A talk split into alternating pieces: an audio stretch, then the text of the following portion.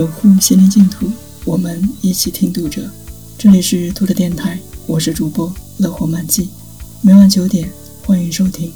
此刻我在美丽的北京向您问好。今天为大家分享的文章是《木镇的屋檐》，作者耿丽。我居住的木镇，所有的房子的烟囱都朝上，所有的屋檐都向下。屋檐下，鸟巢里的鸟雀头都朝外。是的，在冬季，最避风寒的，就是在黄昏时回家找一个栖身的屋檐。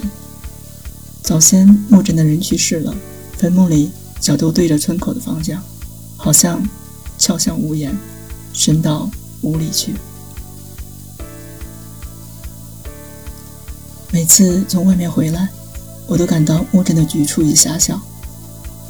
连挂在白杨树梢的月亮也只有一半，瘦瘦的，清曲，好像另一半被城里夺去了。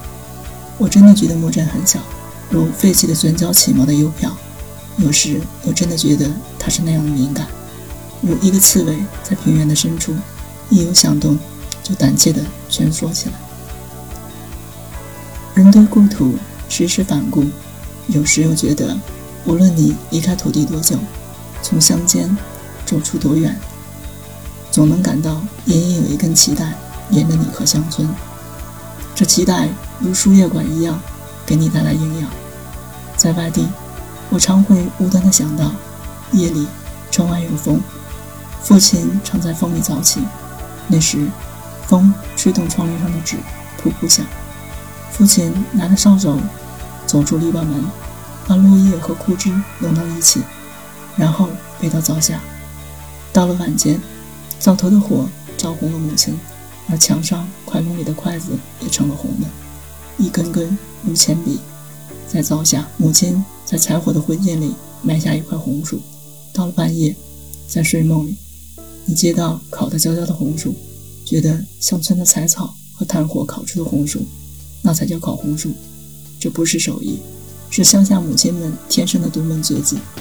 这里面有母亲的体温，有父亲收拢的枯枝落叶，更有大风把漫天的星星吹落后，父亲走在风里踉跄。确实是狭小居处的木镇。每当夜里风起之时，我总有一种担心：无尽的落叶会把那像草绳、羊肠一样的小路淹没吗？或者路也会被风吹断，一截被风吹到另一个村子吗？我在城市无端的失眠，被那些夜里肆无忌惮的光弄得心惊肉跳。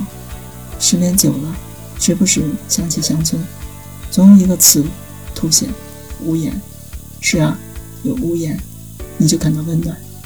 在那乡村无边的黑夜里，新棉花被子下的脚趾头，如一头头小猪，在安恬地爬着睡。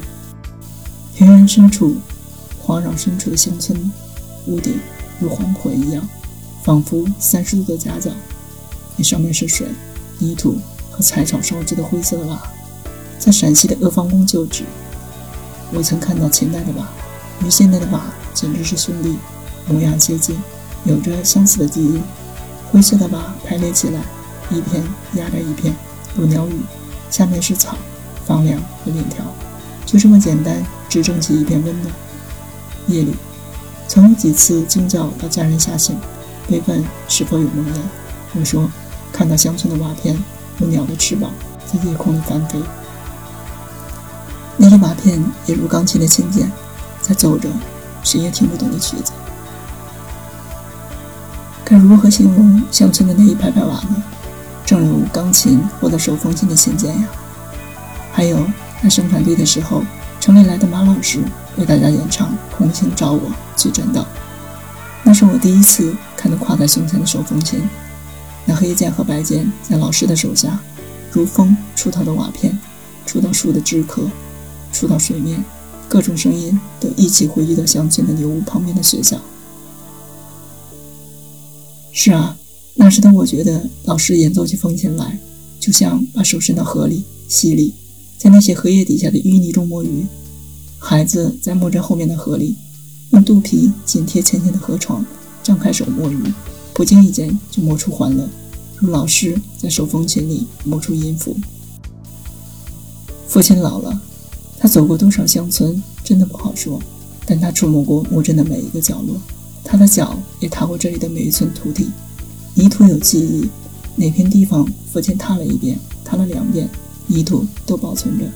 在城里的夜里，父亲仅有的几次住在城里我的楼房的夜里，我听到父亲问话，虽然不清晰，但我知道那是他与一辈子厮守的泥土的对话。墓镇有多少户人家？有多少间房子？有几口井？这些，父亲都知道。乡村虽然远离了我住的城市，但故乡潜伏在我血液的深处，骨髓的深处。有一天，一位诗人朋友说：“你头上隐隐的有东西。”我说：“那是故乡的屋顶。”朋友说：“你眼里的东西呢？你还没有到白内障的年龄啊。”我说：“那是墓镇的屋檐。”那夜，朋友醉了。为自己的眼里没有一处屋檐，故乡的屋檐。